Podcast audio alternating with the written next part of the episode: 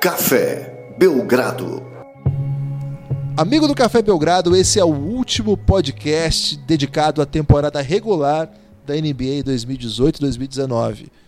Hoje daremos ponto final na temporada regular porque está chegando a hora mais aguardado, a hora de ver quem tem garrafa vazia para vender, Lucas. Tudo bem? olá, Guilherme. Olá, amigo do Café Belgrado. Estou muito bem, Guilherme. Eu aconselho você a explicar mais uma vez o que, que significa ter garrafa vazia para vender por dois motivos. Primeiro, que eu esqueci. E segundo, que deve ter gente aí que nunca ouviu essa notícia. Ou, oh, desculpa, essa, essa expressão e que está chegando agora no Café Belgrado e já vai entrar muito confuso, Guilherme. Garrafa vazia para vender, Lucas, é um grande conceito aí do Paraná, do interior de São Paulo.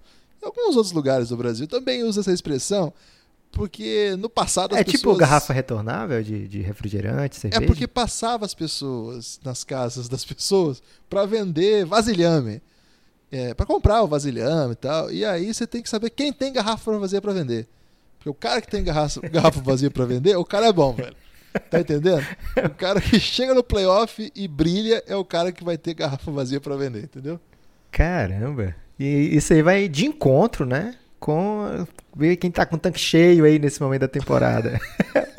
momento paradoxo aí do, das referências. É dialética, né, Lucas? A dialética sempre aparece aqui no Café Belgrado.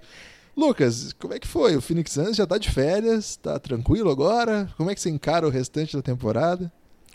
Guilherme, o Phoenix Suns terminou a temporada do jeito que começou, né? Jogando contra o Dallas Mavericks.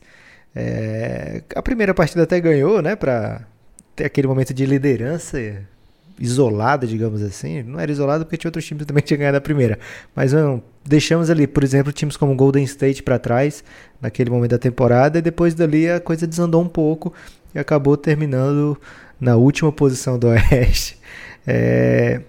Cara, foi uma temporada terrível do Phoenix Suns, mas com alguns pontinhos de digamos assim, de esperança, né? Alguns esperança. momentos em que as coisas pareceram caminhar para algum lugar que não a desesperança completa. É, tivemos Você já ouviu hoje... aquele poema é, Flores no Asfalto? Nunca ouvi, Guilherme. Qual é? Me, me lembra muito o Phoenix Suns, Lucas, Flores no Asfalto. Porque para conseguir ter esperança dessa temporada, você tem que acreditar que flores pod, podem nascer no asfalto. Eu acredito que pode. Enfim, Falaremos um pouquinho mais na frente de Phoenix Suns, Guilherme, mas tem, tem outro assunto aí que está fervilhando, digamos assim, né? Tem. Você que está querendo ouvir aqueles podcasts mais tradicionais sobre melhor jogador da temporada, melhor rookie, melhor técnico, tem tudo isso no cafébelgrado.com.br. Entra lá no site, dá uma olhadinha lá de tudo que a gente tem para oferecer eu acho que você vai gostar. Se você não é apoiador ainda, você vai se interessar porque tem muita coisa lá e o preço é muito módico, a partir de R$ reais por mês. Cara, é um acesso a tudo que existe na nossa produção e tem muita coisa por lá. Lucas, ontem à noite eu estava tranquilo aqui, editando, inclusive, o podcast de uma hora. Só um instante, eu... Guilherme. A gente pode falar que tem um acervo já? Pode falar que tem um acervo, Lucas. Mais de. Sempre quis ter um acervo, cara. Cara, eu vou falar para você. Eu fui, inclusive, eu nem vou dizer qual era uh, o, a companhia que eu estava assistindo, o aplicativo que eu estava vendo que estava vendendo é, um, com livros, né? Conjunto de livros mas era assim, mais de 400 títulos, era uma coisa, não, mais de 48 títulos de graça, não sei o que, a partir de quantos reais, então, eu falei, caramba, a gente já tem mais de 40 podcasts exclusivos lá, tem muito mais que isso. É, sim, então, Lucas, você pode dizer sim que tem acervo, temos um acervo lá. Café Belgrado, Vou contar para minha mãe, mãe, tem um acervo. Tem, Se tem. a senhora quiser ver, a senhora pode apoiar o Café Belgrado. Agora sim, Lucas eu tava aqui editando, inclusive, o um podcast sobre o Luca Doncic, de uma hora e oito minutos, mais ou menos, que a gente gravou lá para esse acervo, cafébelgrado.com.br. E aí, cara, eu recebi essa bomba. O pessoal tava meio confuso, falou assim, gente, o que aconteceu aqui agora? Eu tô falando dos jornalistas americanos, né? Eles falaram isso em inglês, Lucas. Faça aí a tradução simultânea, simultânea aí, a tecla SAP aí. Gente, isso que eu vi agora, o Magic Johnson se demitiu ao vivo sem avisar ninguém, assim, do nada. Cara, que bomba, hein? Lakers terminou a temporada regular, acabaram os jogos do Lakers. Mas o Lakers sempre tem que chamar a atenção, né? É um attention horror o Lakers, né? Não sei, Guilherme. Pode ser que seja do Lakers, uma especificidade do, Lakers aí, mas eu acho que é mais é, o tanto que ele chama a atenção, não que ele seja, que ele precise, porque o attention horror, apesar de ser um termo aí até machista, Guilherme, então vou pedir que você não use mais. Perdão, Ele- Lucas. ele- Acabei de excluí-lo do meu vocabulário. Ele diz mais sobre alguém que quer chamar atenção, mas que não tem essa atenção, entendeu? Ele faz de tudo para ter essa atenção. E Ok. para times como Lakers, como vamos trazer aqui para o nosso futebol, né, como Flamengo, como Corinthians, essa atenção já é parte desse dia a dia desses grandes times. Né, Assim, pelo, pelo tanto que eles são acompanhados, pela torcida, pelas cidades onde eles estão. Então, eu acho que não se qualificam disso aí, mas claro, tudo que acontece lá tem uma dimensão muito maior e ainda mais, olha o tamanho da pessoa envolvida, né? Magic Johnson. E aí, Guilherme, nessa era onde tudo se resume em 30 segundos, 280 caracteres, é, uma frase de efeito, acabaram chegando Sete os segundos ou menos. 7 segundos a menos. 7 segundos dá pra hoje em dia ter duas posses da NBA, hein? Dá. E ainda pegar um rebote ofensivo e dar um enterrado.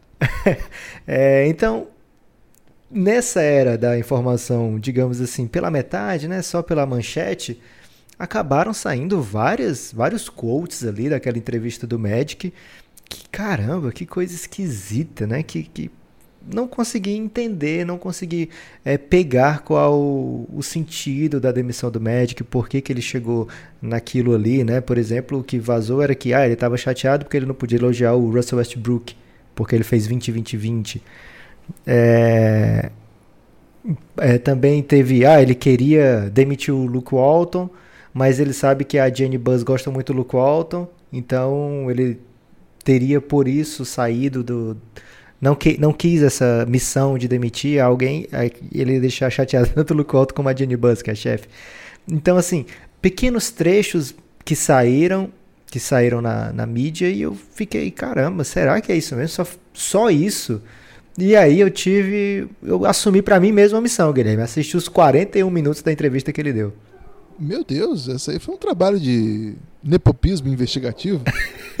Pode ser, mas eu acho que eu devia isso ao Magic Johnson, cara. O Magic Johnson, é, lá da, da minha infância, era o jogador por quem eu torcia, né? Era o grande, a grande referência que eu tinha, porque eu sempre torci contra o Jordan, então o Magic Johnson era. Será que na época, né? Será que o Jordan é melhor que o Magic Johnson? Será que ele vai ser melhor do que o Magic Johnson? Então tinha ainda essa pequena parcela de, de pessoas em dúvida, né? Lá para 91, 92, né? O começo ali da era Jordan, assim, de domínio absoluto, né? É, que coincidiu com o fim do, do Bird contra o Magic, o Detroit Pistons. do- então, assim, tava naquela transição e eu torcendo contra o Jordan, então, logicamente, me apeguei também ao Magic Johnson, ao, ao Phoenix Suns, a todos os times que jogavam e perdiam pro, pro Jordan na final. É, então eu devia isso a ele, Guilherme, saber, tentar entender o que que aconteceu. E aí eu peço a sua licença para a gente falar bastante aqui sobre essa entrevista do Magic Johnson, pode ser? Por que eu tenho que dar licença, Lucas? Eu não posso ficar aqui ouvindo? Tô te pedindo a licença para a gente dedicar uma boa parte do nosso podcast a falar desses 41 minutos que são sobre um time, por exemplo, que não vai estar nos playoffs, que é o grande motivo de ter uma temporada inteira da NBA. Então, não, mas hoje pode, Lucas, porque hoje nós estamos gravando isso na quarta-feira, último dia de temporada regular. Nós fizemos várias séries sobre os prêmios, todas as discussões do que já foi, e tem que dar um closure, né? Tem que encerrar essa temporada e nada melhor do que encerrar falando da maior decepção da temporada, que é o Los Angeles Lakers. Então tudo bem, Lucas, você tá liberado aí para falar o tempo que você quiser sobre Magic Johnson, mas eu vou controlar o tempo, tá? o tempo que eu quiser, mas está controlado o tempo, né? Não pode Exatamente. durar 41 minutos. Ou menos. então, é, tudo assim, o ponto mais repetitivo da entrevista era que ele Não, mas primeiro, a entrevista, ele chama, ele é, é, tipo, não- é uma coletiva meio em pé, né? Tipo uma zona, não é zona mista que fala. ele vai, é um, eles chamam lá de pódio, né? É o lugar onde ele dá a entrevista, mas não é sentado. É, ele vai pro para pro Lakers, para as facilities do Lakers, né? Começa a As entrevista instalações, Lucas. começa a entrevista e ninguém sabe que ele tá ali para se demitir. Começa a entrevista, tem dois microfones lá. É... E aí ele começa a falar e ele logo de cara ele fala que ama muito a Jane Buzz, que a relação deles é realmente de um amor recíproco. Ele fala isso diversas vezes durante a entrevista. É, então é algo que assim que chama muita atenção.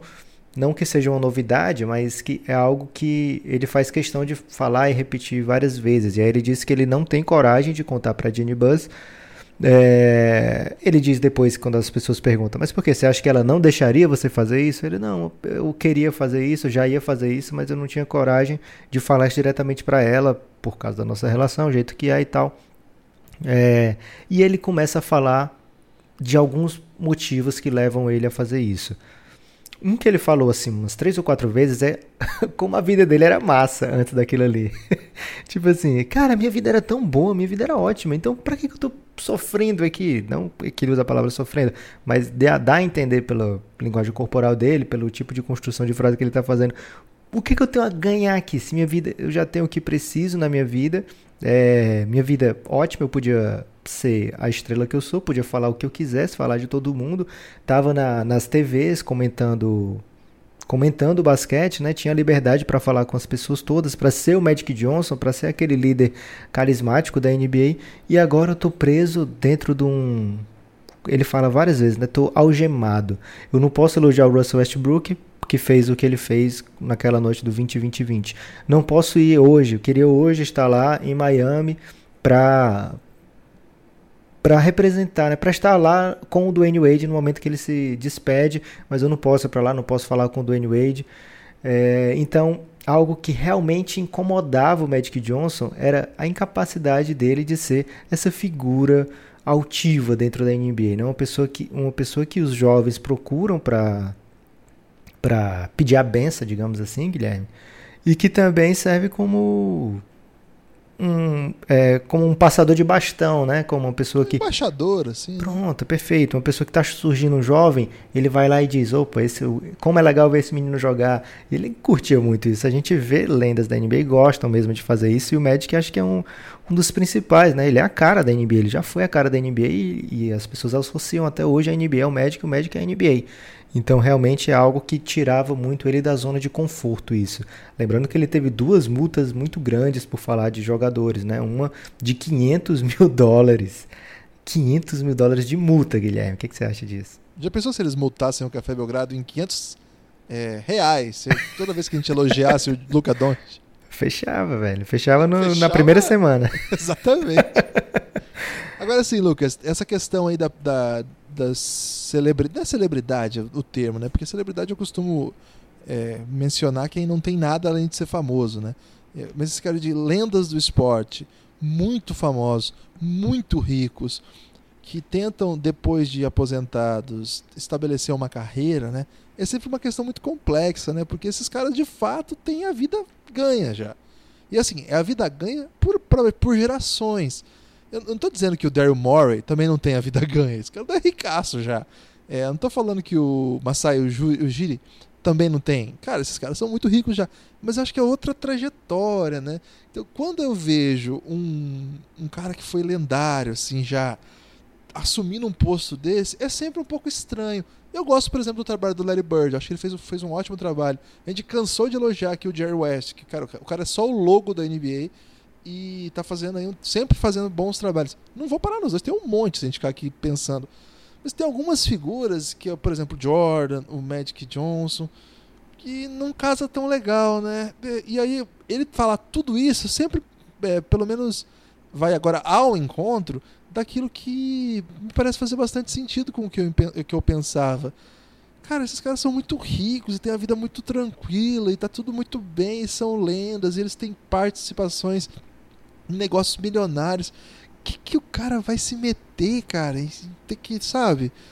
Se submeter a coletiva de imprensa todo dia. Cara, tem gente conectando o Magic Johnson, falando que ele não ama o Lakers, que na verdade o que ele fez foi um absurdo, que é largar o time assim na mão. É, é sempre muito estranho, né? Sempre muito esquisito, né? Quem falou é, muito sobre isso já foi o Zico. Eu lembro que ele falou assim que ele nunca vai aceitar dirigir o Flamengo, ele como no caso de técnico, né? Porque no momento em que o time perder, ele deixa de ser o Zico e vai ser xingado pra caralho. Tudo que ele fez, é, não, tudo bem, mas aqui eu vou xingar o Zico pra caralho. E é estranho, né? Isso aconteceu, isso aconteceu com o Rogério Senna, por exemplo, no futebol, recentemente. O cara foi, o cara foi uma lenda, o deus lá do São Paulo por anos. Bastou um ano mais ou menos, já caiu o mundo na cabeça dele. E no basquete a gente também vê isso. É uma cultura um pouco mais distante da nossa, né? É, distante geograficamente, eu digo. E um cara desse tamanho passar por isso. Então, pô, eu fiquei sensibilizado aí, Lucas. Já tô vendo com simpatia a ação que tinha achado meio esquisitona dele, mas pode continuar que tem mais, né? Tem. Aí ele fala, né? Por que, que eu tenho que fazer isso? Porque outra coisa que incomodava ele era mexer com a vida dos outros, por exemplo, trocar pessoas. Isso incomodava ele, por, justamente por ele ser essa figura né, que gosta de, de conviver com os jovens e tal. Ele não, não queria ser o responsável por atrapalhar a vida de alguém, digamos assim, ou ser responsável por mudanças tão bruscas na vida de outras pessoas.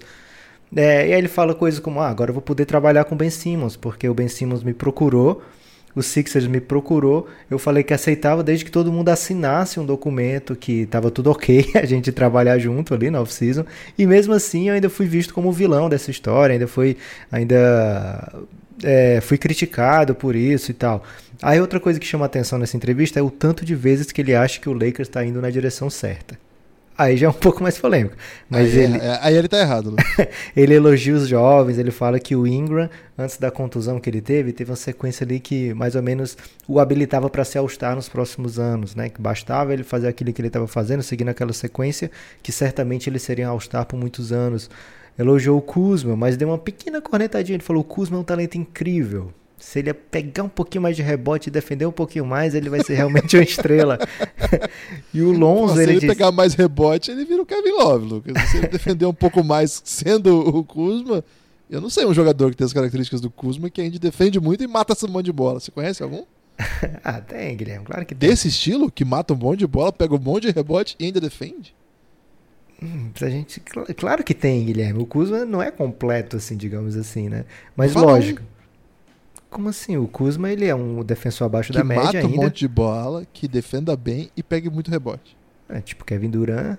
Ah, mas é isso que Kawhi. você quer. É, é exatamente o que eu disse. Eu falei, se ele virar isso aí, ele vai virar tipo o Anthony Davis, tipo o Kevin Durant. Não vai acontecer, Matt. É isso que eu quis dizer. Ah, tá. O Lonzo, ele falou, o Lonzo só precisa ficar saudável, porque ele já tava virando a curva, já tava passando, virando a esquina, né, que eles chamam. Já tava chegando num nível muito bom, aí se contundiu, mas eu tenho certeza que se ele estiver é, saudável no ano que vem, jogadoraço. O Josh Hart, aí ele fala, o Josh, ele trabalha duro. e pronto, é, ele ficou, Guilherme, surpreso com o peso do trabalho, né? Tipo assim, não que ele esperasse que fosse fácil, mas o tanto de coisas que.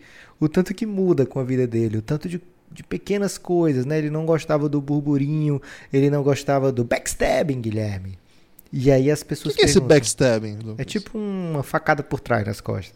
Eu entendi isso mesmo, fiquei meio. Será que ele tá dizendo que é o tempo todo gente puxando tapete lá no Lakers? Então, aí quando pedem depois um, um follow-up, né? Um, para ele melhorar essa resposta do backstabbing, ele fala não necessariamente dentro do Lakers, não que fosse algo. Eu acho que era mais isso que eu estava falando antes, Guilherme, do, da questão das da, dos, das pessoas falando mal de Magic Johnson. Para ele isso Tá. aí já deve ser um backstabbing, né? Pessoas que, por exemplo, na ESPN ele trabalhava lá até um tempo desse, ele era visto como a pessoa que é o Magic Johnson, né? Imagina o que é o Magic Johnson para você. É, então as pessoas devem reverenciá-lo. E agora ele estava numa posição onde essas mesmas pessoas que o reverenciavam também metiam o pau nele. Tinha que meter o pau. Ele estava fazendo coisa tipo trocar o DeAngelo Russell. O que, que ele espera, né? Inclusive ele fala do DeAngelo Russell também. Aí mais Muito uma- ruim essa fala dele, né? é, então, ele fala o seguinte do DeAngelo Russell, né? Que já sabia do talento do DeAngelo Russell para pontuar, ele especifica pontuar, especifica pontuar, desculpa, e fala, mas ele ainda era imaturo. Primeiro ele fala, mas ele ainda não era tão maturo, e depois ele muda para ele ainda era imaturo. então ele piorou aí a resposta. É, É, mas você queria que um armador de 19 anos fosse maduro e bom, como já tá sendo? Então, ele quis aliviar para ele mesmo, né? E assim, as partes que humanizava é quando ele várias vezes, ele começava a falar de Lakers, começava a falar de da Jenny Buzz, ele, ele várias vezes ele entrou, caiu em lágrimas, né, pelo tanto que ele gosta, né? E aí ele fala o seguinte, né, uma parte que chamou muita atenção é que ele fala do peso do trabalho, como eu estava falando, mas ele fala assim: algumas coisas são muito boas nesse trabalho. Por exemplo, fechar um negócio com o Lebron foi demais. É nisso que eu sou bom, fechar negócios. Me coloca numa sala com alguém, já era. E agora ele diz que vai voltar a fazer isso pela empresa dele, que ele fecha negócios, que é o que ele curte fazer. A empresa dele estava precisando dele também, ele sentiu que não estava 100% nas duas coisas, que é até uma crítica que muitos jornalistas fazem, né, que o, que o Magic não estava cumprindo 100% com a obrigação de um presidente de operações, né, de parte de scouting, porque o Magic não, não vive, não respira isso da, da mesma maneira que outras pessoas, porque o Magic é muito grande para isso, eu acho. É diferente mais ou menos das outras pessoas que que, a, que podem a, assumir função desse tipo em outros times, que eles trabalharam a vida inteira para chegar ali, é diferente, né? O Magic ele não, não, não tem um caminho né, de ascensão óbvio para aquela função. Ele é um cara muito grande que chegou naquela função. É, então acho normal esse tipo de, de diferença em relação a outros. E é nessa entrevista de saída, Guilherme, é interessante porque ele tamperou pra caramba, porque ele falava. É, não, a gente vai pegar um dos caras aí na próxima free agency, vai ser, um, vai ser muito bom, não sei o que, vamos pegar com certeza, vamos trazer mais um jogador. Então, assim, ele várias vezes ele dá deu os planos do Lakers, né? Ele só não mencionou os nomes, talvez por medo de alguma multa ainda, mas várias vezes ele fala um desses caras. E um desses caras é óbvio, né? Estão chamando aí do 4K, Guilherme, que é Kyrie, Kawhi, é, o Kemba e o Kevin Durant. Ô, louco. Você executa, Ia ser uma pitada de humor. É, e aí ele fala que sempre vai ser um Laker. Ele recusou, por exemplo, ser um dos donos do Golden State Warriors. Ele falou, eu poderia ser um dos donos do Warriors, né? Dando a entender que ia estar tá, muito bem hoje. É, recusou ser um dos donos do Detroit. É, ele joga em Michigan, né, na faculdade. É, ele recusou inúmeros trabalhos, como o do Michigan Knicks. State. Isso. É, dos Spartans, né? Isso. E, ele recusou inúmeros trabalhos, como o do Knicks. Ele fala, quando Steve Mills vai lá pro Knicks, eu poderia ter ido junto que é logo depois do Phil Jackson, né? É, então, ele realmente só quer viver NBA ao lado do Lakers. Ele quer ser ligado sempre ao Lakers. Ele não, não topa tipo o que o Jerry West faz, né? O Jerry West fez, passou por vários times, né? Ajudou várias franquias. O, o Magic disse que vai continuar, por exemplo, ajudando a Jenny Buzz no momento que ela pedir ajuda, né? Não sei se depois desse festival de coisas que ele fez, ela vai pedir muita ajuda não, Guilherme, mas ele tá, tá se dispondo. É, e aí ele algumas perguntas chegam sobre as decisões que ele tomou em si, né? E não só sobre a saída. E por exemplo, ele fala que tomou decisões difíceis por conta do salary cap, como ele falou na questão do D'Angelo, que ele queria, por exemplo, dar os parabéns para o D'Angelo pela temporada que ele estava fazendo, mas agora ele pode, antes ele não podia, né? Por conta das regras da NBA. É, e aí ele fala, por exemplo, dos arremessadores. As pessoas sempre dizem, ah, vocês não têm arremessadores. E aí o Magic fala, a resposta do Magic é a seguinte, que os arremessadores estavam pegando contratos de três anos e ele só, só tinha cap, só tinha dinheiro para coisas de um ano, contratos de um ano. Então foi uma opção que eles fizeram, pegar esses caras que jogam duro, tipo Rondo, Magui, e aí ter esses jogadores que já foram campeões no elenco para ajudarem os jovens a se desenvolverem, né? É claro que tudo isso parece muito esquisito quando a gente leva em conta que eles estavam, em certo momento, doidos para se livrar desses jovens. Mas, aparentemente, o que fica da, da temporada do Lakers é o projeto desses jovens ficarem bons, desses jovens virarem melhores. Ele fala, inclusive, que eles estão muito no, no caminho certo, mas que o próximo, os dois próximos passos são fundamentais, que é pegar um dos caras e os jovens darem um passo seguinte. Você quer comentar alguma das coisas que eu falei? Porque daqui a pouco eu falo mais ainda. Ah, eu não vou passar pano nessa não, Lucas. É... Cara, isso aí não tem nenhum cabimento. O que o Lakers fez foi uma aberração. A gente eh, homenageou aqui, reconheceu tudo. A gente gosta muito, né? A gente gosta, acho que inclusive dos três jovens citados aí, o Kuzma, o Brandon Ingram e o Lonzo Ball, os três são muito queridos aqui nesse podcast. Só que assim, é, não tem cabimento o plano que eles a, a, dizem ter e que me parece muito claro que não tem. Primeiro, por, pelos inúmeros rumores de que os jovens estavam para jogo. Para além disso, essa estratégia de formação dos jovens é mentira também. Nenhum desses caras tem perfil de formador de jovem. Nenhum deles, nem o Rondo, que em dado momento até defendeu os jovens lá em algumas questões, mas não é um cara que é famoso por. Não é um Jared Dudley, por exemplo, que é uma espécie de professor da molecada, né? É, nem um J.J. Redick, que tem a fama assim de ser um cara que ajuda muito os meninos e tal. Nenhum deles, velho. O Lance não Stephenson. Que... Eu ia perguntar do Lance. Aonde que o Lance Stephenson é formador, cara? Me fala. A tese que eles venderam lá atrás. E o é Michael Beasley? Michael Beasley, cara. Já vai o Magui. Olha, a, te a tese que eles venderam quando eles fizeram esses negócios foi o seguinte. Depois eles mudaram o discurso, mas a tese era: não é possível vencer o Golden State jogando como Golden State. Quem vence jogos de playoffs não são arremessadores, são caras que jogam duro. Você lembra disso, Lucas? Teve Sim. isso.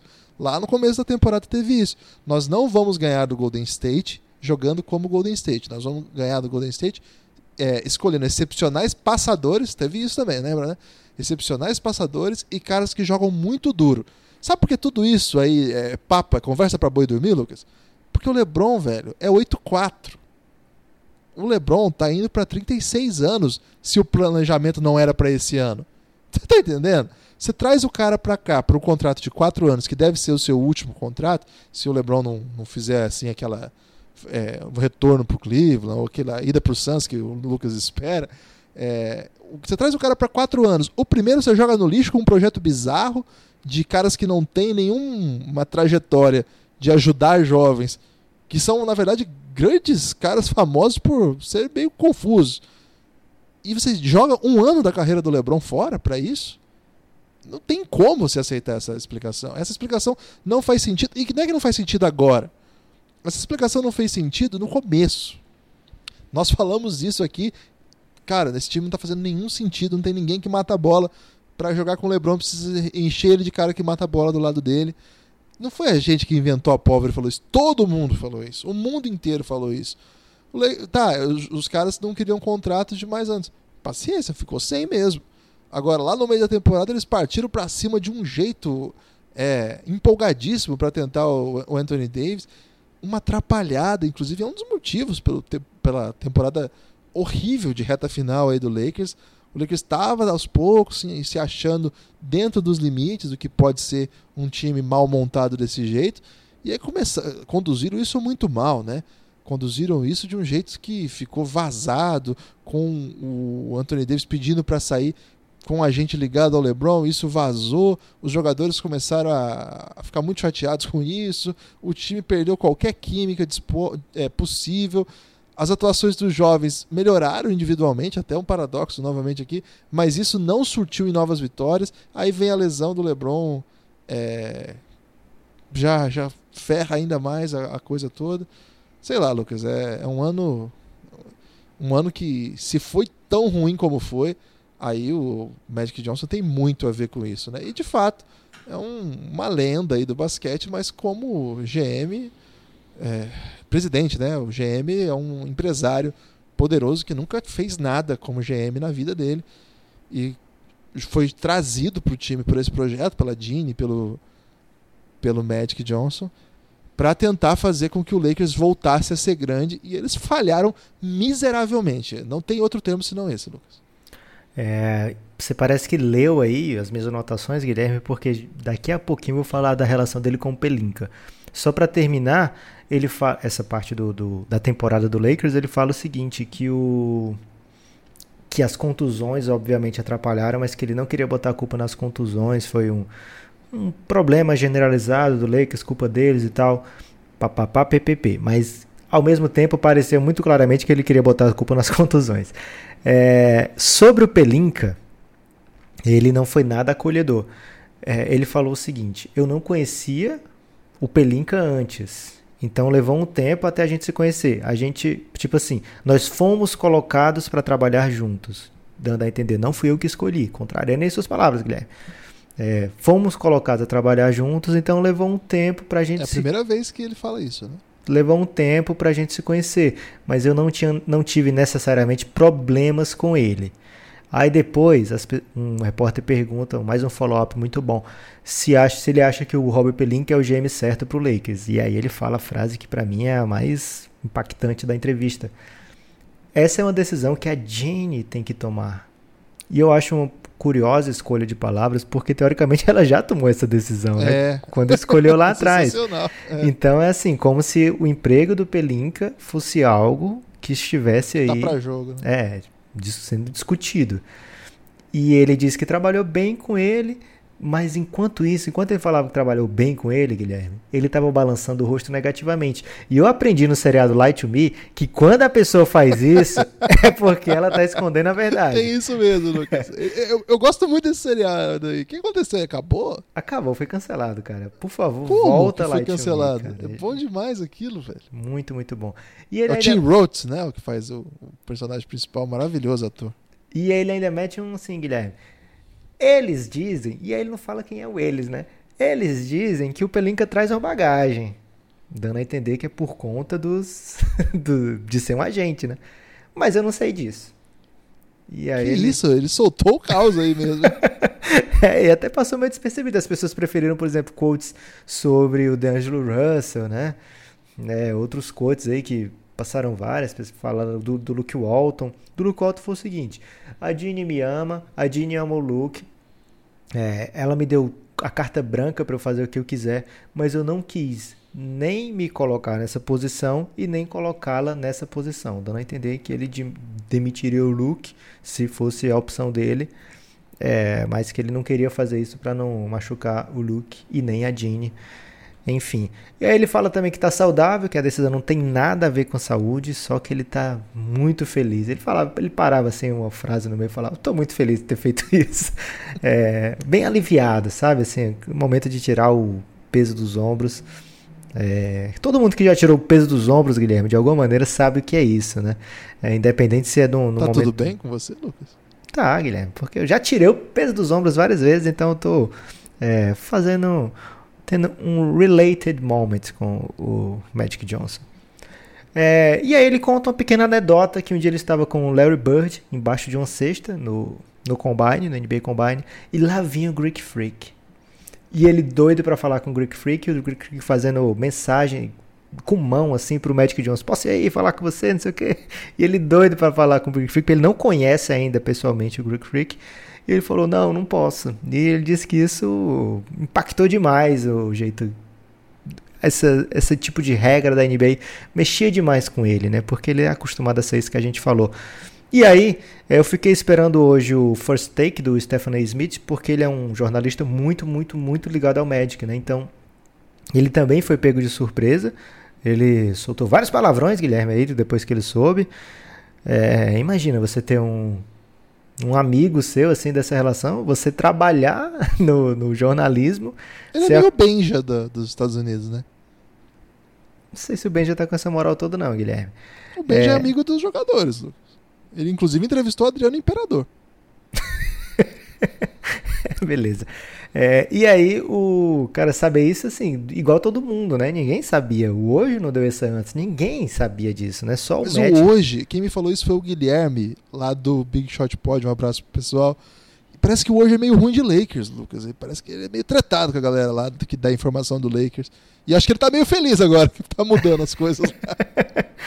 É, e o Stephen A. Smith, que é muito ligado a ele, ele foca naquela frasezinha que o Magic falou do backstabbing. E ele diz que, na verdade, era alguém dentro do Lakers que estava fazendo backstabbing no Magic.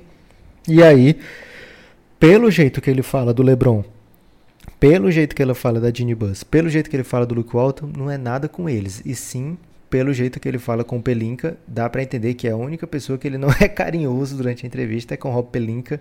Então fica aí esse climão no ar, Guilherme. Mas o fato é que o Lakers sempre dá um jeito de ser notícia, né, cara? É. Eu não, não esperava essa, não. Não, não tive essa, essa investigação nepopista aí pra chegar a esse, esse nível de pormenores.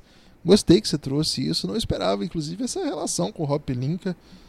curioso, né? Como será que, que, que se estabeleceu então essa? Será que foi uma ideia da da Jeanne? Tipo, então trazer o Pelinka aqui, que ele é um ótimo agente. Será que teve alguma outra coisa? Nunca vamos saber, né? A não ser que. Quem costuma falar muito isso é o pessoal lá do, dos podcasts americanos que. Acho que o Zack Lowe fala muito isso, que ele não vê a hora de alguém que possa trazer essas notícias, né? Do que foi essa temporada. Isso vai demorar um pouco, mas sempre vem à tona. Mas agora vai demorar um pouquinho, né? Com a saída do Magic Johnson, eu acho que uma entrevista dura como essa aí, de repente até ele consegue apre apresentar. Ah, as fontes vão ficar atiçadas, né? para contar o que, que ele tá querendo dizer e tal. Talvez tenhamos notícias aí do Lakers no meio dos playoffs, mas aí eu vou me comprometer a não falar de Lakers no meio do playoff aqui, Lucas.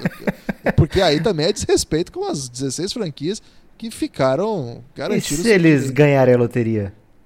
Não, mas aí é outra coisa. Aí, claro que a gente vai falar muito do Lakers. Inclusive, eu tô torcendo para ter uma escolha alta aí pro LeBron ter companhia, né? Porque o LeBron. Posso só falar uma última coisa do Lakers, da minha parte? Você fica à vontade? Tá bom. Você conhece o autor Rob Lowe? Rob Lowe, Rob Lowe, eu acho que eu conheço, mas eu não tô lembrado quem é não, Guilherme. Ele é muito bonito, Lucas. Ele é um dos atores mais bonitos. O que, que, que, ele fez já? Então, ele fazia uma série que eu gostava muito, que chamava West Wing, que é uma série muito boa, mas ele não, não ficou muito famoso por, por essa série, não. Ele, ele fez muitas, muitos filmes, mas ele não é relevante o suficiente para alguém lembrar dele sem pesquisar no Google. Mas se você procurar Rob Lowe, você vai ver como ele é igual o, o Pelinka. E toda vez. que... Pensei que você ia trazer algum insider aí do Rob Lowe na relação não, com o Lakers. O Rob Lowe, inclusive, eu acho que quando fizerem o filme dessa temporada do Lakers, e vai ter, vai ser o Rob, o Rob Lowe vai fazer o Pelinka, velho. Não tem como. Ah, entendi isso. Onde é que Faça essa. E o amigo ouvinte pode procurar Rob Lowe. É, você vai concordar comigo. O cara é a cara do Rob Pelinka. Só isso? Lucas, você é contra a cultura pop aqui no podcast? Não, porque você falou que ia falar do Lakers, aí falou do Rob Lowe, mas beleza. É, a última coisa, Guilherme, é que alguém, alguém pediu lá para ele mandar uma mensagem para os fãs de uma mensagem de saída. Né? Ele falou a última pergunta, ele falou, mande uma mensagem aí pros seus fãs. Pros Nada fãs do também, Lakers. Né? Tipo, coletiva mó tensa. Mande uma mensagem. aí ele fala o seguinte: estamos no caminho certo. Aguenta aí. Nós pedimos três anos e ano que vem será o terceiro. Tem pique boa no draft chegando, mas a free agency é que vai ser o foco. Vai ser pela free agency que vai chegar coisa boa pro Lakers. Então, um pam pam pam aí pro torcedor do Lakers. Tá bom, né? Tá bom. Podemos falar de time grande agora, Guilherme? Quem que nós vamos falar agora, Lucas? Phoenix Suns anuncia seu presidente de operações e é o Magic Johnson. não, não é o Magic Johnson não, mas é o... Ô, Lucas, o que que faz um presidente de operações diferente de um GM? Que depende do time também, né? Depende, Guilherme. Normalmente é para ser um é um trabalho muito desgastante você ser GM, né? Então é um trabalho também um pouco, como é que eu posso dizer, é, isolado, assim, você fica muito com muita responsabilidade, né, pelo destino da franquia inteira. Muitas vezes destino da cidade, né? Cidades respiram as franquias, então é um trabalho muito desgastante. Então o presidente de operações é mais ou menos um co-GM, digamos assim. Ele está, digamos, acima no, no no quadro, mas muitas vezes é o GM que ajuda a contratar o presidente de operações. Então é um, é mais ou menos o, o, mesmo tipo de trabalho de um GM, mas é, é mais para compartilhar, digamos assim, o tipo de das decisões, né? O tipo de, de decisões que tem que ser tomadas. E aí tem várias equipes que contam com um GM e um presidente de operações. Muitas vezes o presidente de operações é o mais famoso da dupla e outras vezes é o GM que é o famoso da parada e o presidente você nem costuma escutar. No caso do Phoenix Suns, eles estão anunciando aí o Jack Bauer, Guilherme. Jack Bauer da 24 horas? Então, quando eu li, eu pensei que era, né? Fiquei animado. Poxa vida, agora em um dia o Phoenix Suns vai resolver muita coisa. Mas não era, era o Jeff Bauer e aí você pega o, o currículo dele, Guilherme. Não é Jack, então? Não é Jack, não, infelizmente. Mas você eu falou Jack. Falei Jack só pelo, pela veia cômica. Tá. É... eu realmente acreditei que o cara chamava Jack Bauer. e aí, é, esse irmão pobre aí do, do Jack Bauer ele tem muito batom na cueca, Guilherme. Infelizmente tenho que falar isso aqui. É, ele, por exemplo, ele trabalhou no Pelicans, naquela época que o Pelicans estava mudando de. Ainda nem era Pelicans ainda, né? Mas naquela é, uma época de mudança de identidade, eles estão é, New Orleans, aí depois vão para Oklahoma, depois voltam para New Orleans. O Jeff Bauer estava naquilo ali. É, e é recentemente, de 14 a 18, ele trabalhou no Pistons, Detroit Pistons. E aí ele ficava como presidente de operações, enquanto Stan Van Gundy era técnico e GM. É, o San Antonio Spurs também tem essa configuração, também já teve em alguns momentos, com o Arce Buford e o Popovich. Depois o Popovich pede para ficar só mesmo como técnico, mas ele que contrata o chefe dele, por exemplo. É, tivemos isso, temos essa, essa, como é que eu posso dizer? Caramba, esse tipo de relação, essa, eu ia, eu vou dizer uma palavra tão bonita, Guilherme, mas esqueci se fosse inglês eu lembrava essa dinâmica. A gente tem times como o Toronto Raptors, uma boa parte dos times conta com no seu organograma com duas pessoas ligadas a esse tipo de, de decisão. Muitas vezes é um jogador, um, um personagem só que toma a maioria das decisões, outras vezes é em conjunto. E no caso do Phoenix Suns, me parece que vai ser em conjunto. Trazer o Jeff Bauer é mais ou menos uma forma de manter o James Jones, James Jones, que já está na função de GM interino, e eu acho que ele vai ser efetivado. E naquela naquela matéria do Kevin Arnovitz que a gente já falou várias vezes aqui, sobre essa matéria, que ele fala do bode lá que caga na sala e tudo mais, ele fala também do de como era essa dinâmica no Phoenix Suns, que o James Jones era muito bom no vestiário, era um cara que sabia fazer esse trabalho de ligação entre a franquia e os jogadores, mas era muito ruim no trato com outros times, a ponto de não estabelecer relações com os outros GMs ao redor da liga. Então eu imagino que o Jeff Bauer vai trabalhar em conjunto com o James Jones, deixando o James Jones no que ele é bom e o Jeff Bauer tomar conta, digamos assim, das operações que envolvam trocas, que envolvam scouting, esse tipo de coisa. Dizem que o James Jones também não faz scouting de ninguém. É, e aí, Guilherme, eu fui pegar o, o trabalho do Jeff Bauer nos drafts para saber se tá no, se o Phoenix Suns foi bem nessa. Quem que ele draftou? Em 2014, ele pegou o Spencer Dinwiddie com escolha 38 pelo Pistons. Foi bom, muito bom.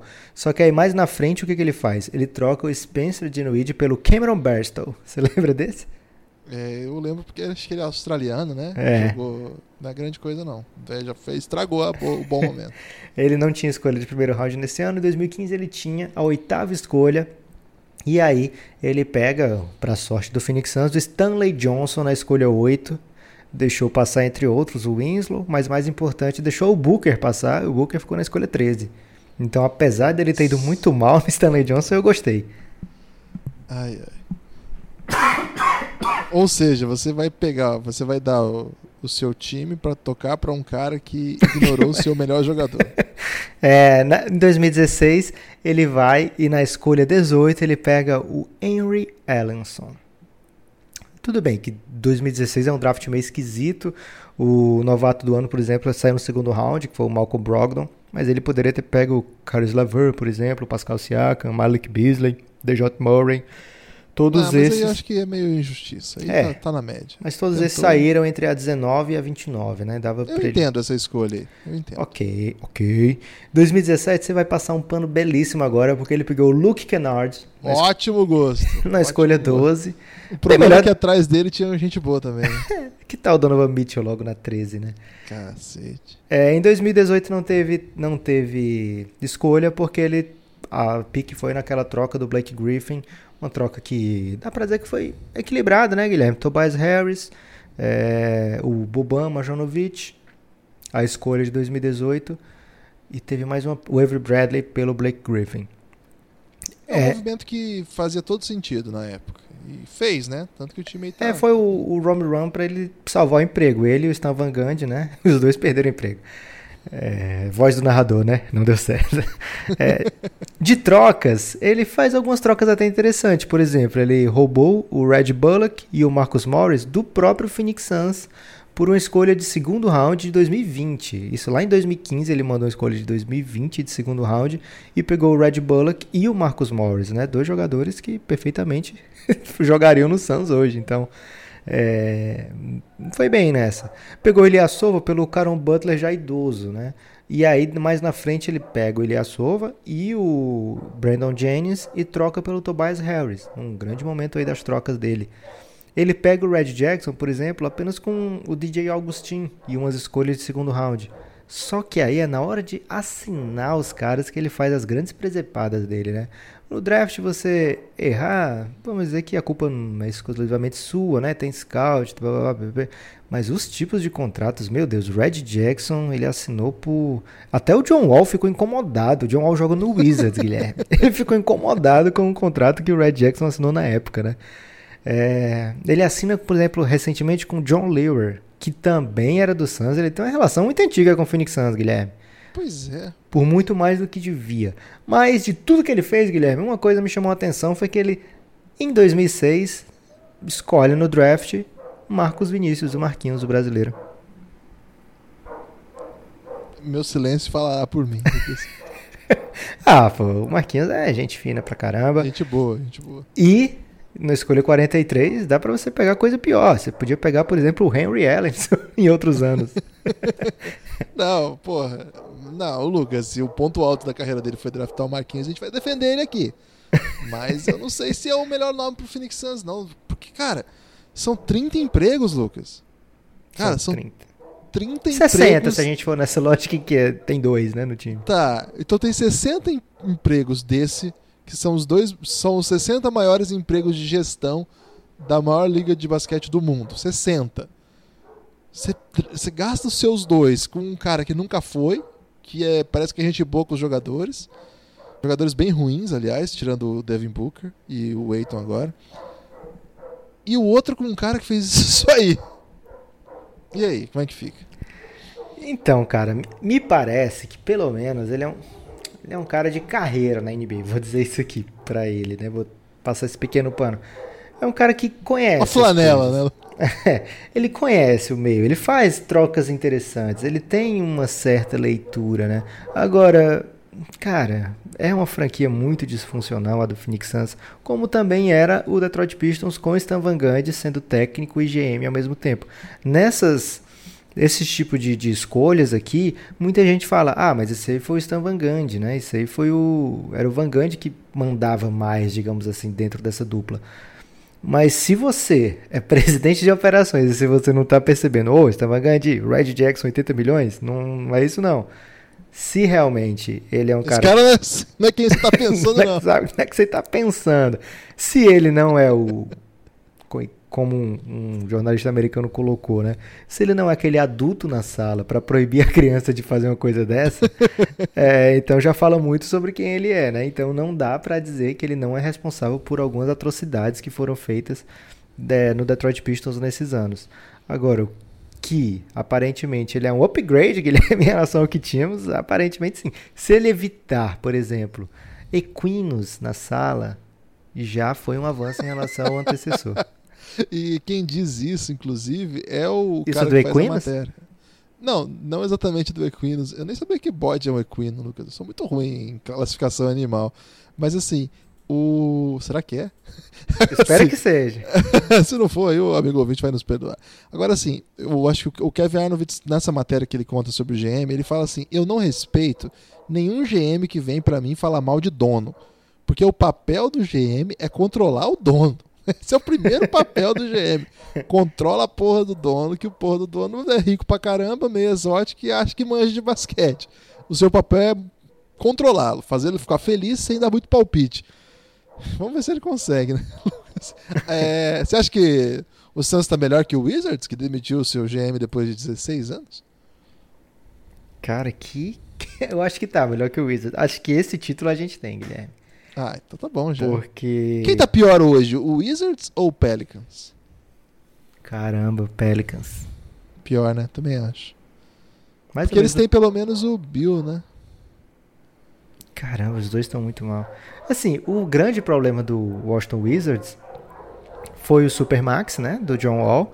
Mas é algo assim que não dá para culpar ninguém por dar o, Max, o Supermax pro John Wall. O John Wall queria o Supermax, você vai fazer o quê? Não, não vou te dar o Supermax. Você tem que dar o Supermax para um cara como o John Wall. E aí tem sequências contusões depois de assinar esse Super Máximo e se, seguidas contusões, né? E fica complicado para ele fazer valer esse contrato. E ao mesmo tempo é um contrato que praticamente é, deixa sua franquia manca, Guilherme, por, enquanto durar o contrato. A não ser que ele jogue o suficiente para fazer valer o super máximo, ele vai, vai ser um ponto negativo na franquia. E a, as odds hoje de que ele faça isso são pequenas. É, ele nem joga o ano que vem, né? A lesão dele é tão grave que ele deve voltar só no outro ano. Pois é. E aí eles tiveram que se fazer, por exemplo, o Dr. Porter, que é um cara que estava ajudando, que é um cara que faz o serviço, né? Entrega. A gente está vendo até inclusive aí no no Bulls, ele sendo um jogador que leva o Bulls a vitórias. Caramba, os cachorros hoje estão animadíssimos, Guilherme. Ah, mas essa notícia do Suns aí animou todo o mundo animal, Lucas. Eu acho que eles estão aqui me avisando que bode não é equino, Guilherme, acho que é caprino. Eu queria que ele fosse gado, né? Que a gente fizer gado demais. é, então, Guilherme, o não vou fazer essa comparação aqui. Deixa esse pessoal que foi eliminado sofrer em paz. Não vamos chamar de pior o.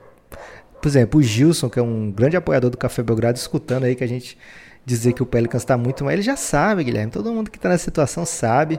Então não vamos fazer pisar ainda mais, chamar de pior ainda, não. Deixa, digamos assim, eliminados precocemente da temporada.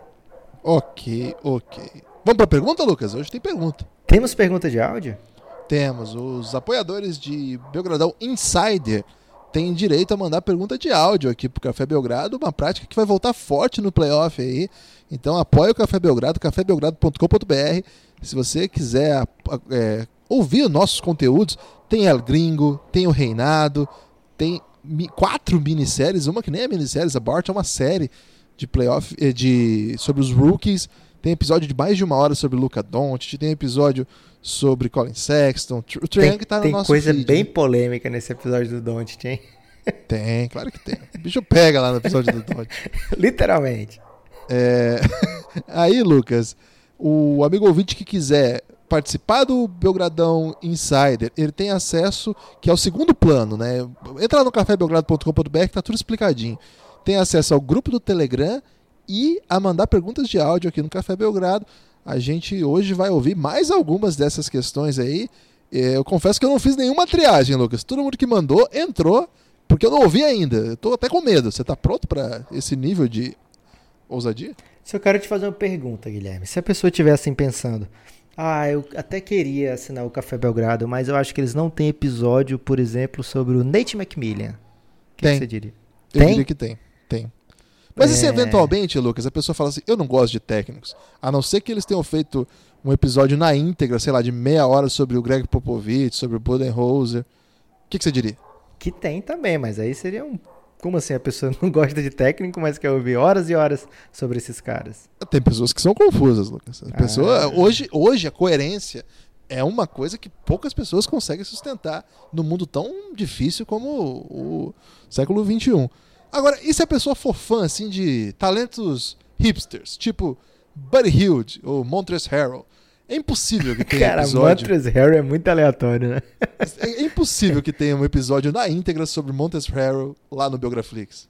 Mas não é, Guilherme, porque surpreendentemente a gente tem sobre esses caras. E é tudo meia outros. hora, né? Não é tipo cinco minutinhos, dez minutinhos. É meia hora de. Assim, o Luca Doncic foi uma hora e oito. Trey Young acho que foi 48 minutos. Colin Sexton foi meia hora. Montrezl Harrell acho que foi 29, né? Por aí. Teve mais gente, né? D'Angelo Russell. Cara, tem de tudo lá. Entra lá, cafébelgrado.com.br. Acho que você vai ser feliz. Acho que nunca mais vai faltar nada pra você no momento que você estiver aí na solidão, pensando na vida, ou andando de ônibus, ou lavando louça. Às vezes isso aí pode assim te ajudar numa viagem longa. Sabe que as pessoas estão viajando muito, né, Lucas? Inclusive o Rômulo. Mendonça. O Rômulo Mendonça tá em Nova York. Que, que homem, né? Que saudade dele. Tá chegando já para playoff aí, vai brilhar nos playoffs. Então, cafébelgrado.com.br, podemos ser sua companhia se você nos der a honra de se- ter seu apoio Chega com nós, Lucas. E as perguntas, como é que são? Vamos lá? Tá Eu tenho já? algumas aqui também, viu? Quer começar? Ou quer que eu comece? Ah, eu posso começar sim. Então vai você. É, caramba, essa aqui é do Matheus Pasmanter, conhecido como aquele que fez o Don't de fotógrafo. Vamos ver se eu consigo botar aqui. Fala Lucas, fala Guilherme, aqui fala é Matheus, personagem já conhecido de quem acompanha o podcast. O homem que ignorou o Luca Doncic fazendo de fotógrafo e o maior fã da Viviane Pasmanter na comunidade basqueteira do país. Ah, queria estar aqui falando do Nowitzki, que se aposenta, mas os playoffs estão aí. O Portland perdeu o Nurkic, uma lesão horripilante, e vai jogar contra o Utah Jazz, numa série que tende a ser muito complicada no garrafão para a franquia de Oregon, visto que o Jazz tem o Rudy Gobert, apesar de não ser uma super força ofensiva, é um cara que que tem tudo para dominar o garrafão no, no, no confronto.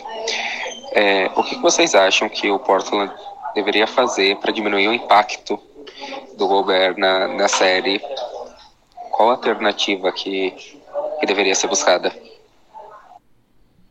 Ô, Lucas, Ele o Matheus tá tava num playground infantil?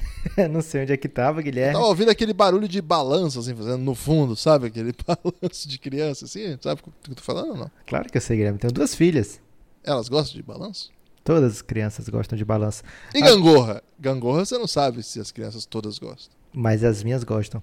Guilherme, é o seguinte. Porque gangorra, Lucas, é a maior expressão de playoff. Porque às vezes você tá em cima, às vezes você tá por baixo. É, você passou. Você inventou essa história do parquinho só pra falar essa expressão aí, Guilherme? Você não gostou? É, Você fez melhores já. É, ele tá colocando da maneira que já tá definido o Portland Jazz e na verdade não tá, né? É, hoje tem dois últimos jogos da temporada. Se o Denver vencer é, e o Portland também vencer, o Portland fica na terceira posição. E aí já não pegaria o Jazz, que o Jazz está garantido na quinta posição. E a chance do Denver vencer e do Portland vencer não é desprezível. São confrontos aí que dá pra. Inclusive são favoritos, eu diria, para que isso aconteça. Então a chance do Houston ser quarto lugar ainda existe. É, se o Denver perder, a independente do que aconteça, o Houston é segundo lugar e o O Portland. amigo ouvinte já sabe o que aconteceu, Lucas. Já sabe. ficar explicando. É, Então, porque- é, aí é o seguinte: se acontecer esse confronto, Guilherme, como é que o Portland vai amenizar? Não, eu vou então já é, pensando na possibilidade que os confrontos podem ser outros e acho que vai, vai ser desperdício de energia aqui para falar de um confronto que não existe, Lucas. É, eu vou responder para o Matheus, essa grande figura brasileira, um dos grandes personagens da história da podosfera brasileira, é que o, o Rudy Gobert, a questão central dele não é neutralizá-lo, que na verdade ele é quem neutraliza os outros, né? Ele é um dos principais, se não o melhor defensor dessa atual temporada e quem tiver que enfrentá-lo vai, vai sofrer, vai penar. Seja um jogador de garrafão, porque ali no matchup ele é incrível, né? O que ele fez com o Jokic aí no jogo dessa última terça-feira, a gente ficou meio constrangido aí, porque a gente é fã do Jokic, mas ele botou o Jokic no bolso. E também para jogador de perímetro, porque ele é o tal do protetor diário ideal. Ele é, cara, não tem como você fazer o arremesso que você quiser na frente dele. Ele vai ser um- sempre uma excepcional cobertura. O Jazz sabe defender muito bem. Ofensivamente, no sentido de neutralizá-lo, aí eu acho que é um, assim, ele é um jogador que tem, comparado pro padrão NBA, seus limites, né? Ele não é um excepcional chutador de média distância. Ele é um cara que tem um jogo específico ali próximo à cesta, muito agressivo, né? Joga muito acima do nível do aro, né? Quando a gente fala isso, assim, o jogo dele é acima da altura que o aro chega, né? Então ali você vai ter que ter um pivôs impositivos que não deixa ele dominar. É, provavelmente o, o, o Utah Jazz vai utilizá-lo de várias maneiras nesse sentido, mas acho que de modo geral ele é quem neutraliza, né, Lucas? Para usar aqui uma expressão aí do Breaking Bad, é aquele momento que o que o Walter White fala assim: "Eu sou aquele que bate na porta", entendeu? É sua vez, Guilherme. Traz aí uma pergunta pra Essa gente. aí foi melhor do que a do, do parquinho? Acho que você brilhou agora. O Alfredo Lauria mandou pergunta, nosso grande amigo Alfredo Lauria, torcedor número 2 do Brasil, do Denver Nuggets, em cronologia, porque o seu osso começou de primeiro, né, Lucas? Olá, pessoal. A minha pergunta é: quem vai ser o Zé Peba dos playoffs de 2019? Caramba. É, em 2018, por exemplo, foi o Portland Trail Blazers. Então, quem, quem vai ser o. Para quem vai o troféu Zé Peba de 2019? Um abraço para todo mundo. Zé Peba 2019, Lucas. Cara, Zé Peba, e ele usando a comparação com o Portland, que ano passado o Portland foi varrido pelo Pelicans, né? Então É, acho que o Zé. uma- como diria o Alfredo, foi uma tremenda pebice, né? É, e o Portland passou em terceiro, foi varrido pelo sexto.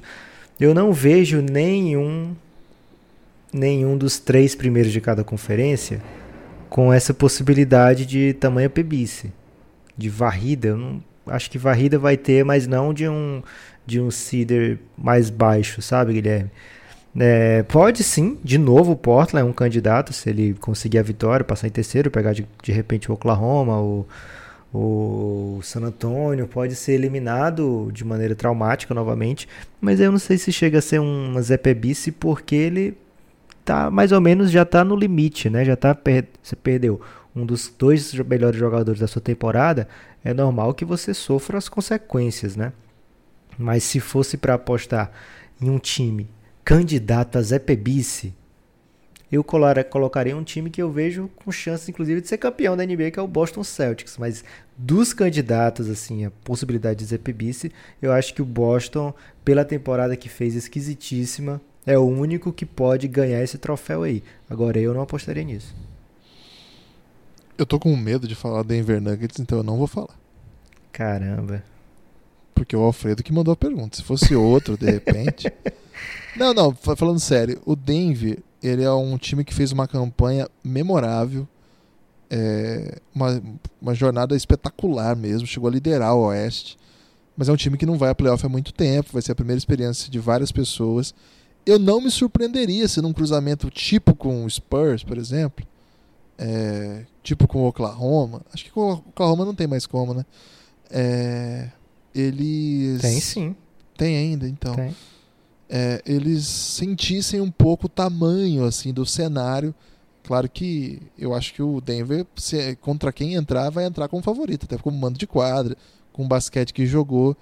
Mas eu não me surpreenderia se eles encontrassem mais dificuldades do que a gente esperava. Mas eu jamais responderia isso pro Alfredo, então vou ficar aqui. Tem mais pergunta, Guilherme? Posso trazer? É sua vez agora? É minha vez, pô. Então vai lá. Essa aqui é do Thiago Valcácio, Guilherme, um grande amigo nosso Ah. já de muito tempo. O Valca. Isso. Lá de Brasília. E aí, meus grandes amigos, que saudade de vocês. Então, eu, como um, um grande apoiador de vocês, né, não poderia deixar de, de perguntar sobre palpite de quem pode surpreender agora nesses playoffs, hein? Tô muito curioso. Mas eu tô mais curioso ainda para saber sobre esses episódios especiais aí é, para os apoiadores, né? Será que vocês não podem dar nenhum spoiler aí não? Eu tô ansioso com aquele sentimento foda batendo assim, sabe? Um beijo para vocês, sucesso. e aí, Guilherme? Como é que você Mas responde o será que ele quer saber da- das séries que entraram agora, né, de- depois que a gente atingiu a meta Biografix? Não, ou ele da já... cobertura dos playoffs? Não, ele já escutou tudo que o Belgradão fez, Guilherme. Ele quer saber. Não, eu tô falando as próximas, que agora que a gente bateu a meta Biograflix, tem duas séries novas que nós vamos anunciar aí no sábado. Será que é dessas que ele tá falando? Eu entendi que era sobre os playoffs mesmo. Ah. Pode dar spoiler ou fico quieto, Lucas? Eu acho que tem que dar spoiler, Guilherme. Porque então é o o, seguinte. o do nunca manda Belgrado- pergunta, ele quando ele pergunta tem que ser respondido. Ó, o amigo do Café Belgrado fique sabendo o seguinte: no próximo sábado começam os playoffs e o Café Belgrado não vai te deixar na mão, amigo apoiador, vai ter uma cobertura especial. É claro que o amigo do feed também vai ter muito conteúdo. Playoff a gente vira. É, não sei se dá pra dizer que a gente vira frenético, porque essa temporada aí a gente só gravou podcast, Lucas. A gente fez pouco mais coisas do que isso na vida.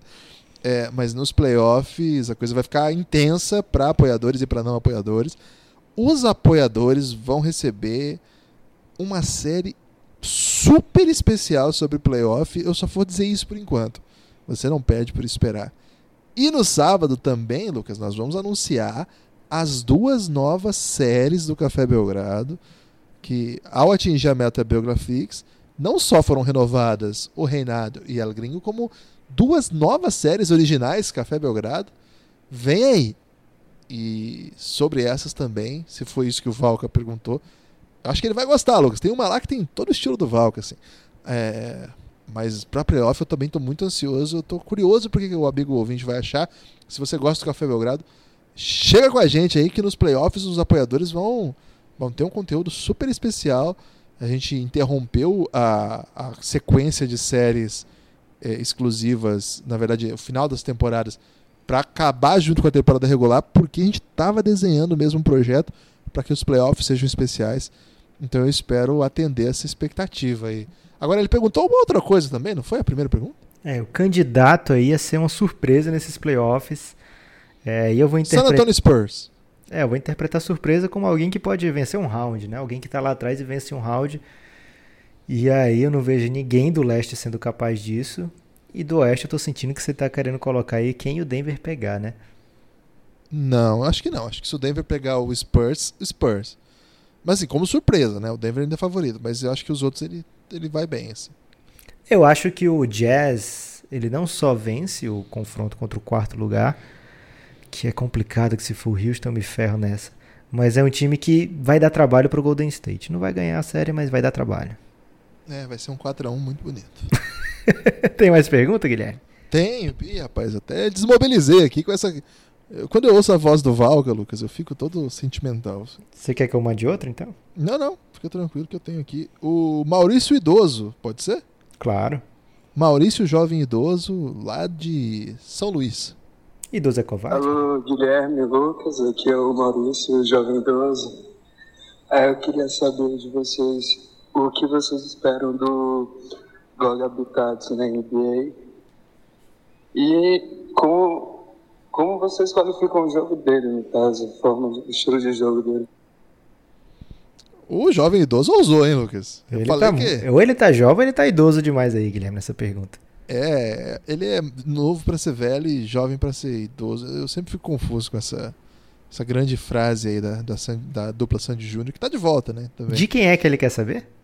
do Gog Habitats, Lucas. É o principal prospect aí da, da Europa atualmente. Tá é o Don't do draft? Não, vamos com calma.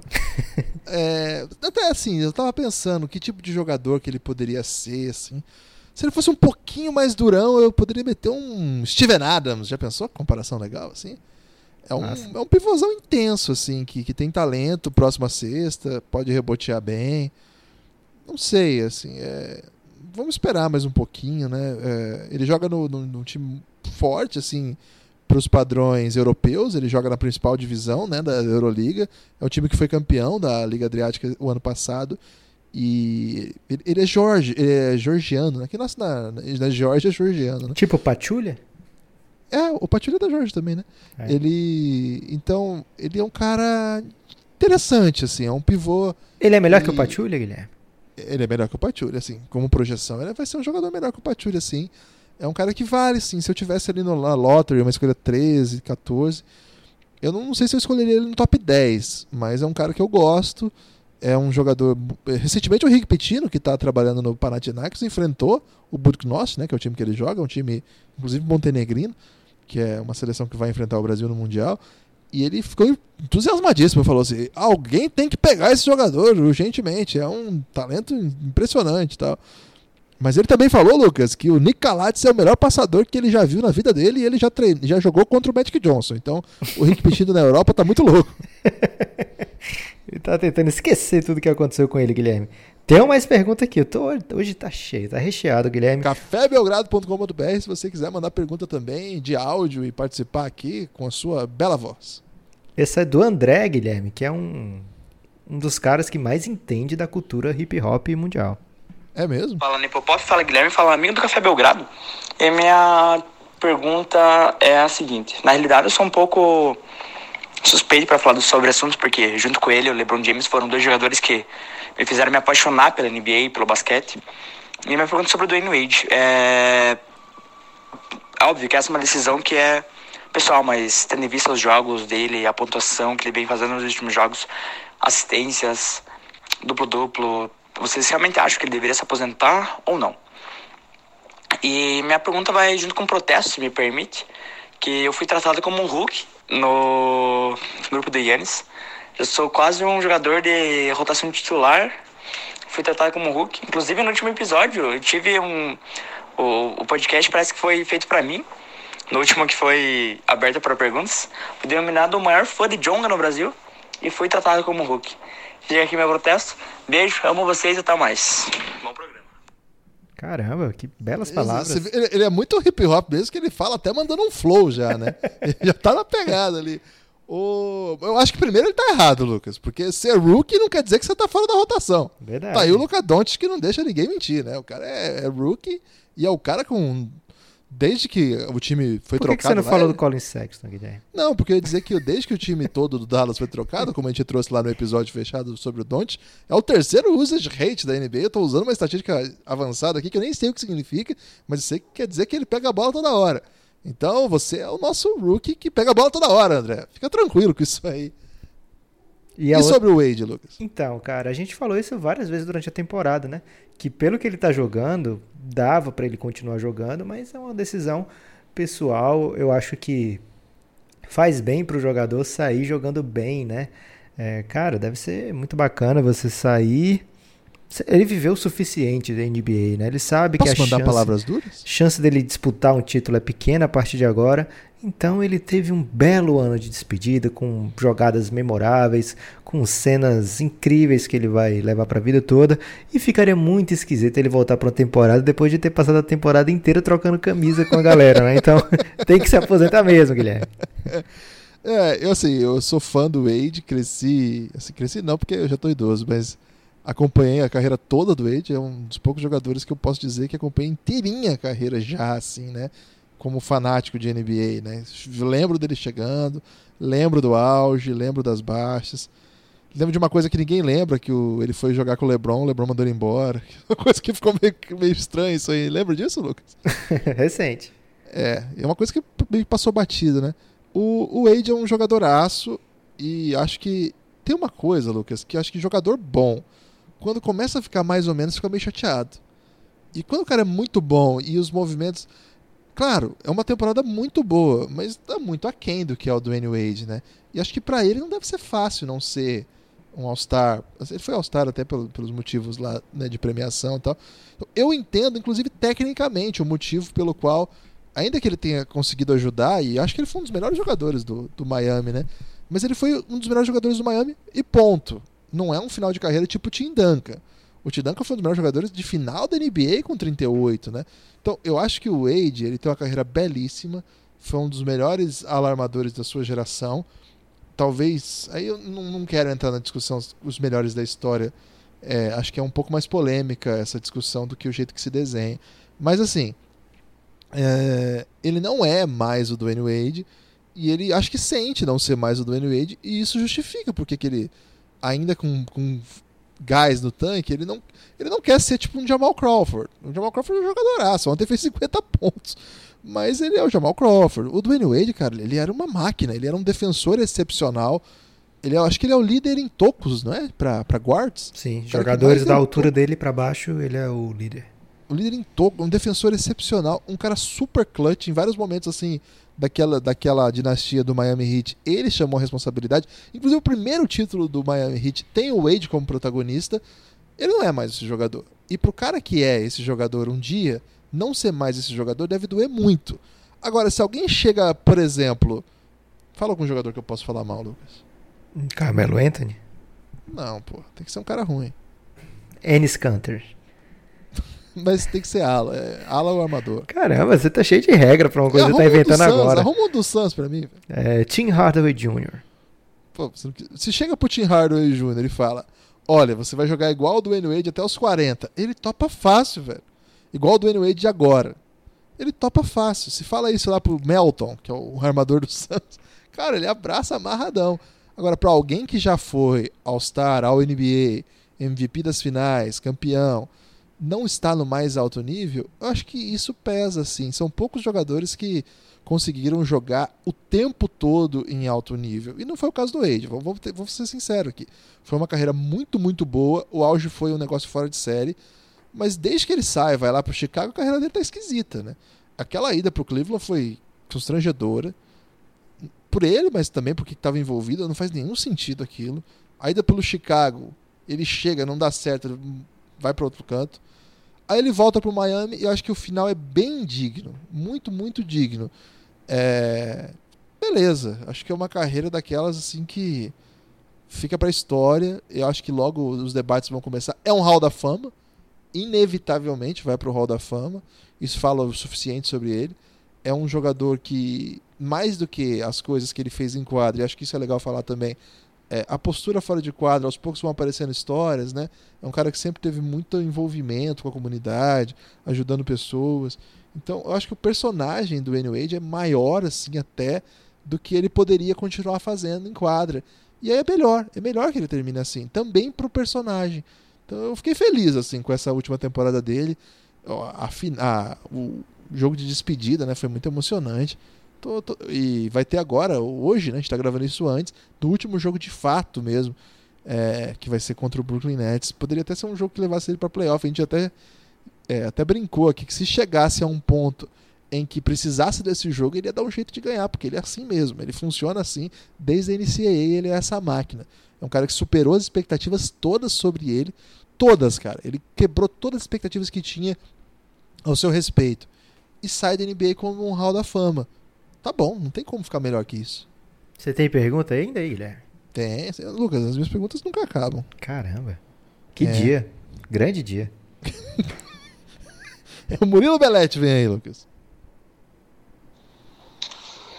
E aí, galera, beleza? Diga aí, o que dói mais aos ouvidos? Ouvir que o Magic era bom presidente de operações no Lakers ou ouvir o Nepopop cantando nas baladas. Abraço, galera. Palavras duras! Desnecessário isso aí. Cearense. Aí você tem que responder essa aí, Guilherme. Porque eu não posso. Eu tenho uma relação íntima com o Nepopop.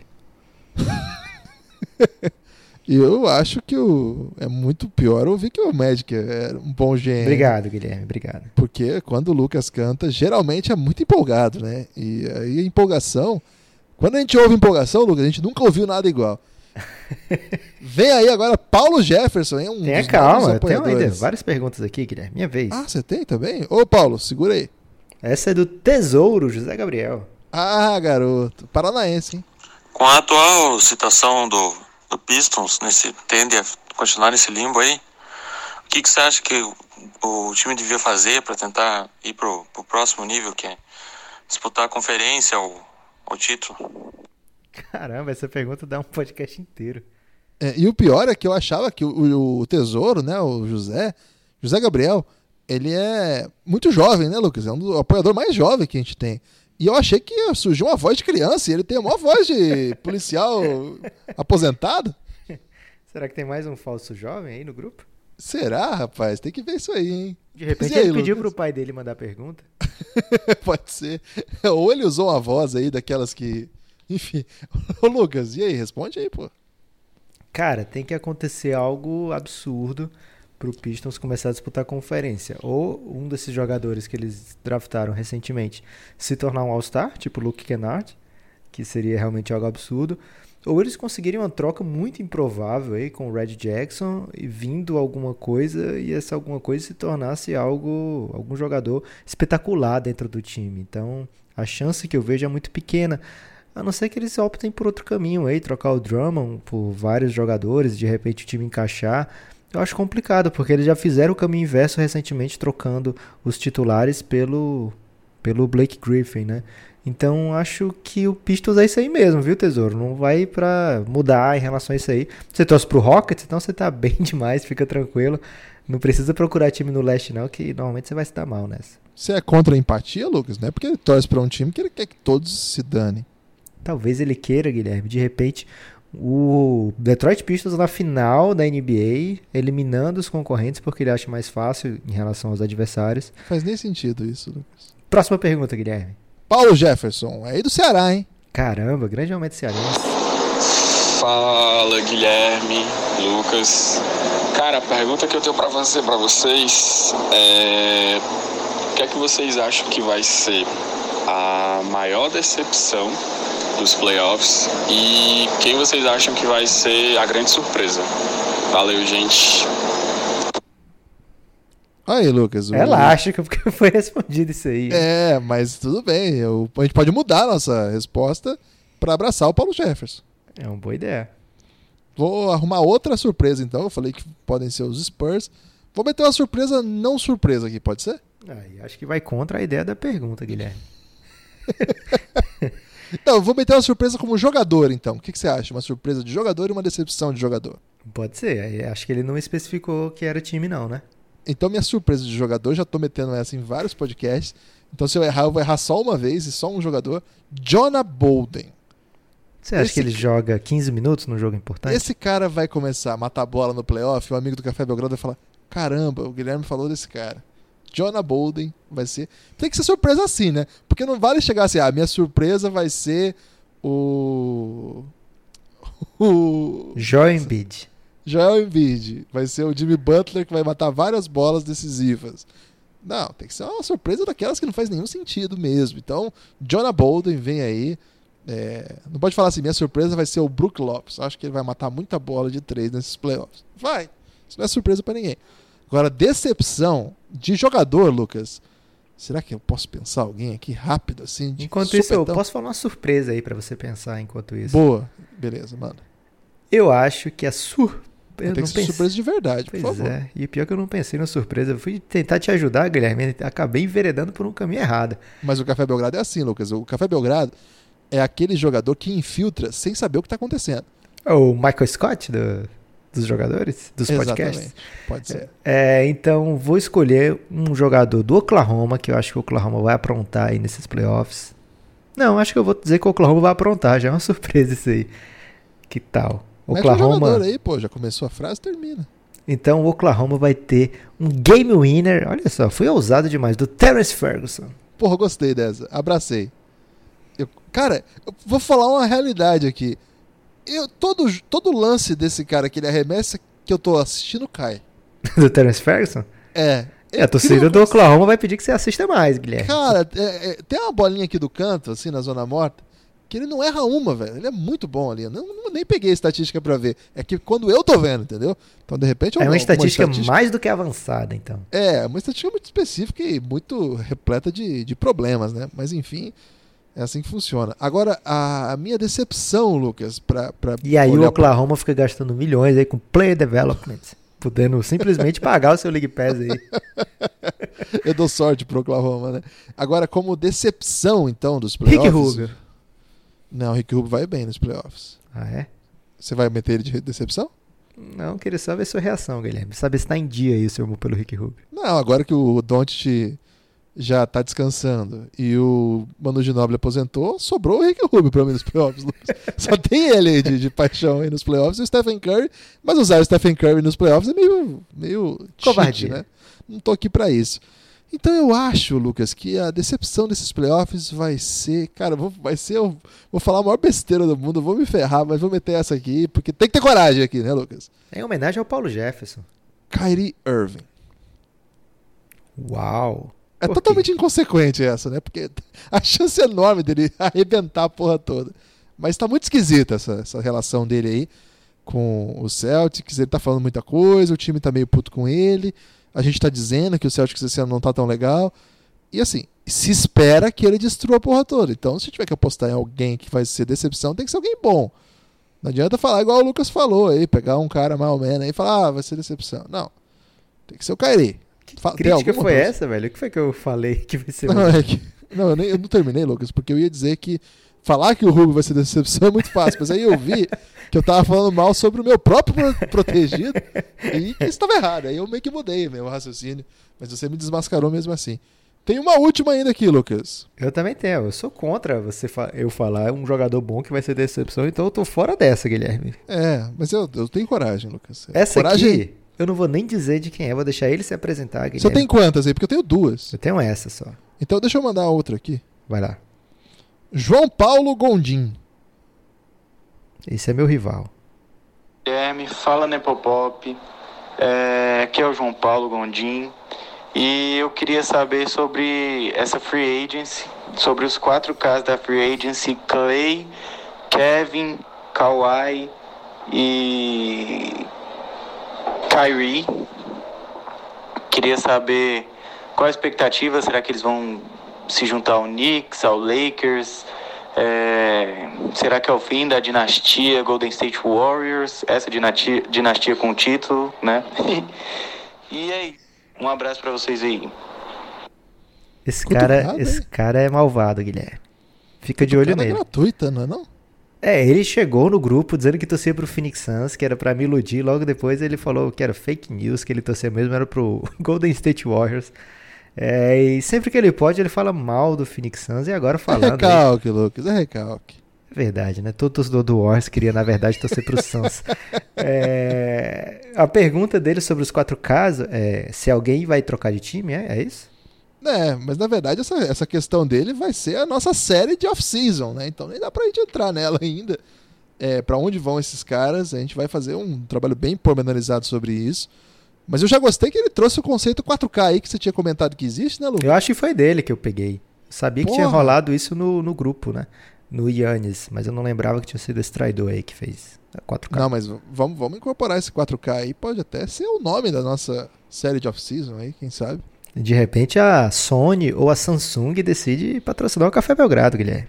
Eu sugiro que você use então a expressão alguma empresa de telecomunicações, ah, de telecomunicação não, né? Alguma CCE, olha a gente.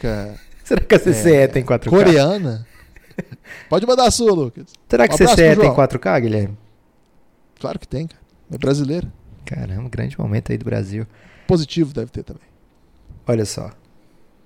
É, bem amigos do Belgadão, bem aqui amigos. quem fala é o Nepo Primo. É, queria fazer uma pergunta pro meu primo Nepopop, sem nepopismo. É, o que, que você acha, Nepopop, é, do Magic Johnson para GM do Suns? Seria uma boa? Um abraço aí pro Giorgio, que é meu empregador. E para todos do grupo Giannis. É um grande brincalhão, né, meu primo?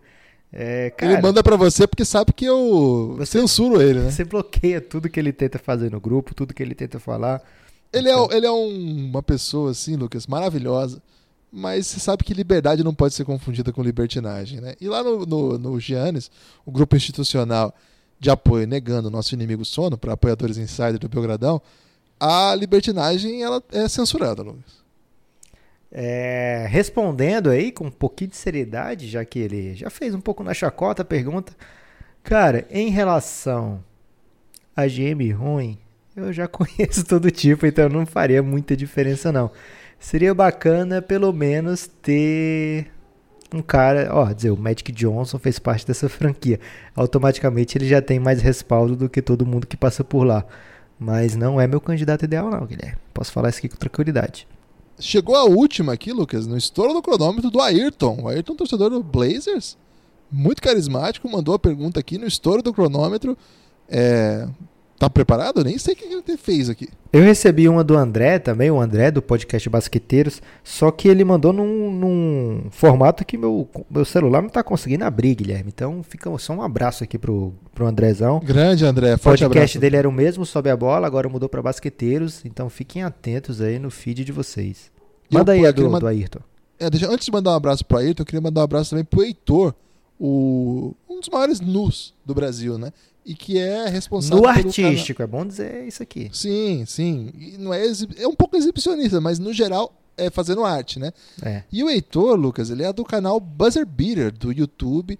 Recomendo para todo mundo olhar lá, Buzzer Beater. Um Podem olhar que bacana. lá ele tá vestido, né, Guilherme? É, lá ele tá vestido. É no Giannis que às vezes ele tenta é, emplacar a nudez, mas como eu disse, a libertinagem não é tolerada lá no Giannis.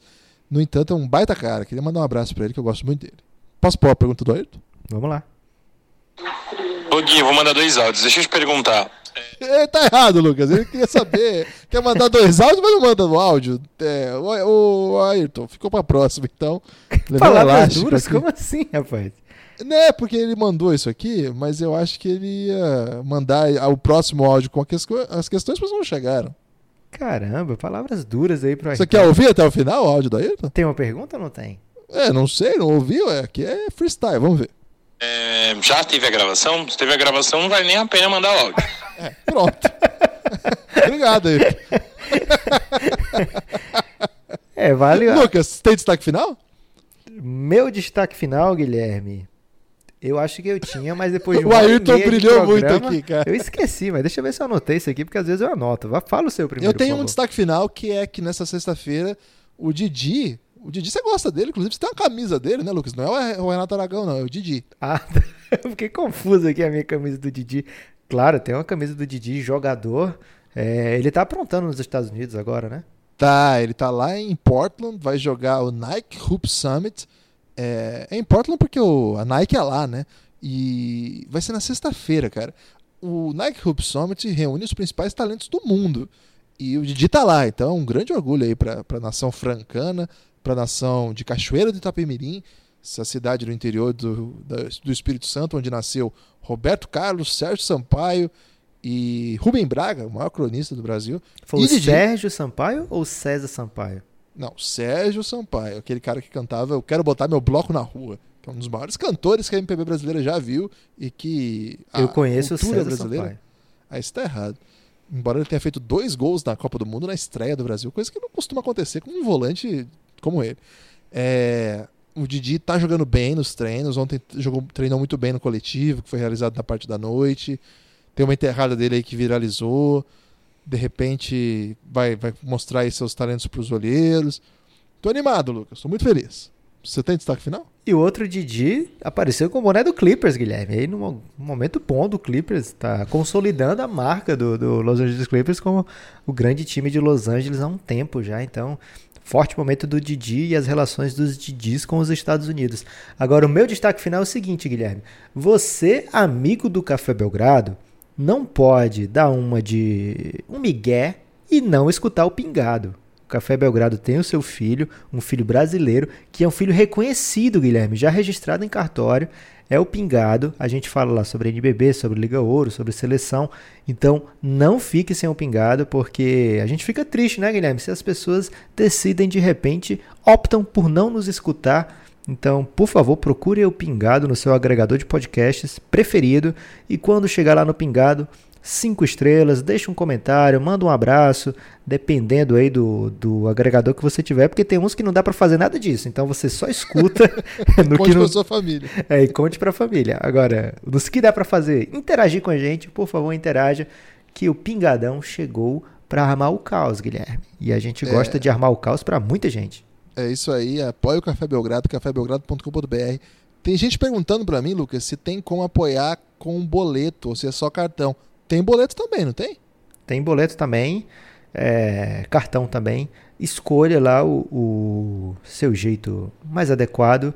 E é o seguinte, você não fica para trás se você apoia o Café Belgrado. Você talvez até perca horas de sono, mas é escutando podcast. Então, na verdade, isso é um, um bom motivo para você perder um pouco de sono.